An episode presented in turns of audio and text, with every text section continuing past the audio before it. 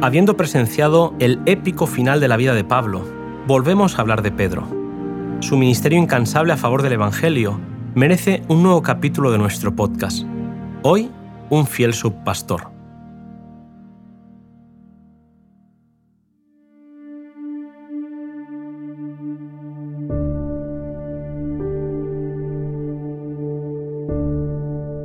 En el libro de los Hechos de los Apóstoles se hace poca mención de la última parte del ministerio del apóstol Pedro.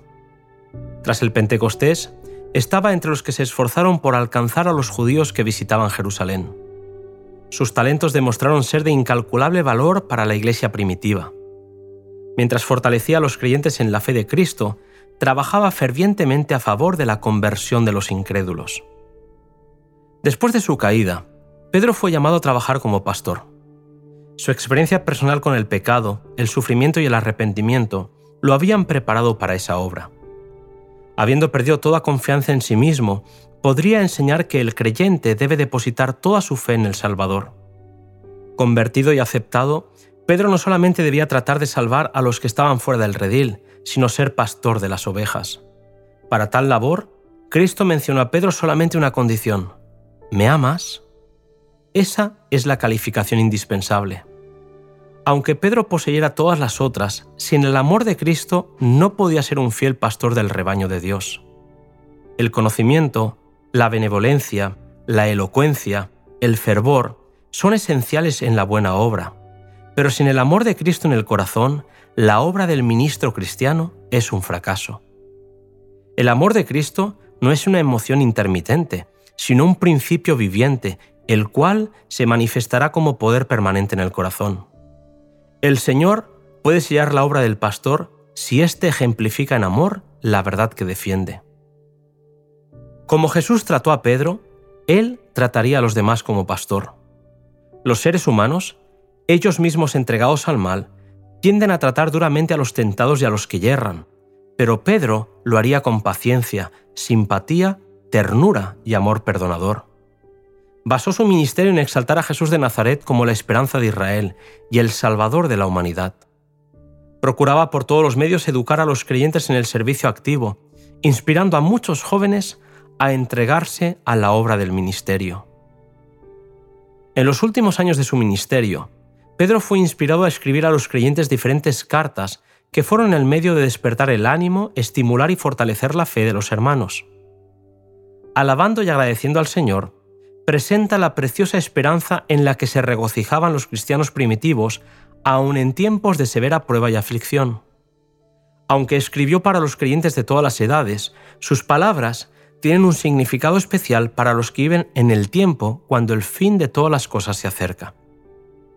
El apóstol procuró enseñar a los creyentes cuán importante es impedir a la mente divagar en asuntos prohibidos o gastar energías en cosas triviales. Los que no quieren ser víctimas de las trampas de Satanás deben guardar bien las avenidas del alma. Deben evitar leer, mirar u oír lo que pueda sugerir pensamientos impuros. El corazón debe ser fielmente vigilado, puesto que su redención ha sido obtenida por la sangre preciosa del Hijo de Dios. Cristo se dio a sí mismo para poder redimirnos de toda iniquidad y es en Cristo que Dios nos ofrece vida eterna. La experiencia cristiana, la conversión o nuevo nacimiento, es el resultado de haber recibido a Cristo como la palabra de Dios. Cuando las verdades divinas son impresas sobre el corazón por el Espíritu Santo, se despiertan nuevos sentimientos y las energías hasta entonces latentes son despertadas para cooperar con Dios. El apóstol exhortó a los creyentes a estudiar las Escrituras, para que por medio de un adecuado entendimiento de ellas pudiesen realizar una segura obra para la eternidad. Él sabía que la comprensión de las escrituras podía capacitar al tentado, trayendo a la mente promesas que podían confortar el corazón y reforzar la fe en el poderoso. Muchos de los creyentes a quienes Pedro dirigió sus cartas vivían en medio de paganos, y él les manifestó claramente sus privilegios como seguidores de Cristo Jesús. Mas vosotros, les dijo, sois linaje escogido, real sacerdocio, gente santa, pueblo adquirido, para que anunciéis las virtudes de aquel que os ha llamado de las tinieblas a su luz admirable. animó a los creyentes a enfatizar lo interior, el espíritu manso y pacífico, y aclaró que el adorno exterior estará siempre en armonía con la paz y santidad interiores. Su enseñanza nos indica que es correcto amar lo bello y desearlo, pero Dios desea que primero amemos y busquemos las bellezas superiores, que son imperecederas. Ningún adorno exterior puede ser comparado en valor o belleza con lo que Jesús está dispuesto a ofrecernos, a saber, vestiduras blancas como símbolo de un carácter transformado.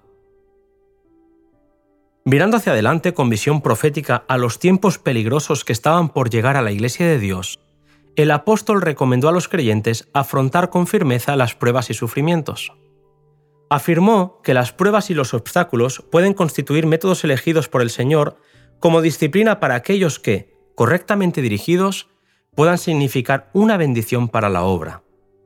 Pedro afirma que Dios, en su providencia, conduce a las almas en medio de diferentes circunstancias para que puedan descubrir los defectos que ellos mismos no reconocían.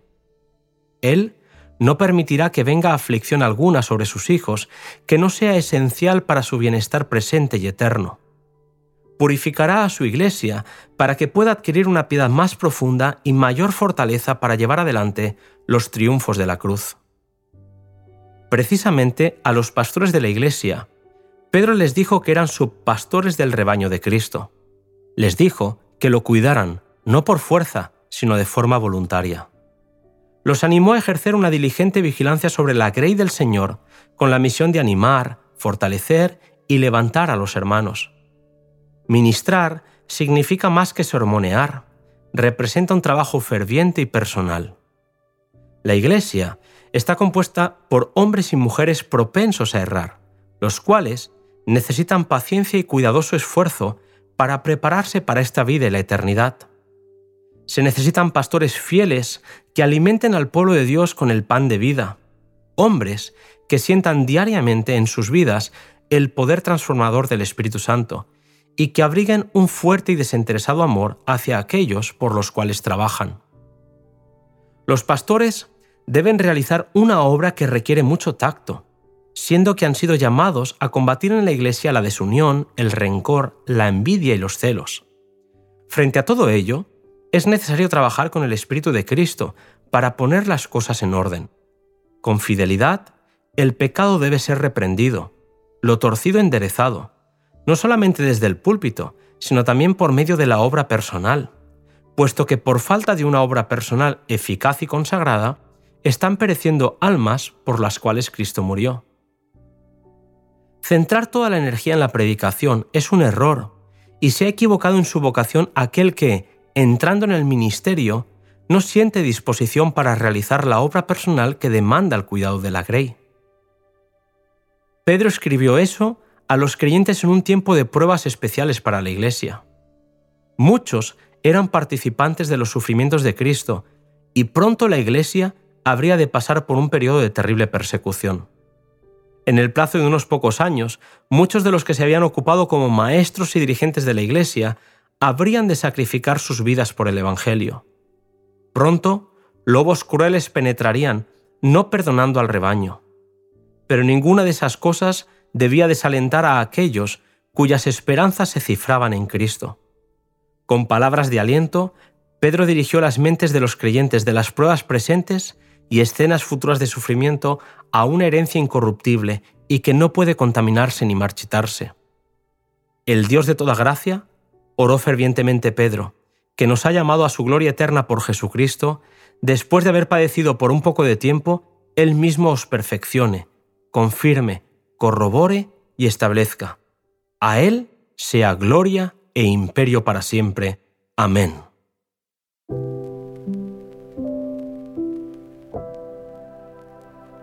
Es increíble lo que la gracia puede hacer, ¿verdad? Recordamos a Pedro como ese discípulo impetuoso que tan complicado le puso las cosas al Maestro, pero lo vemos ahora totalmente transformado a la imagen de aquel que por él murió. Esto es Evangelio. El siguiente podcast lleva como título Firme hasta el fin.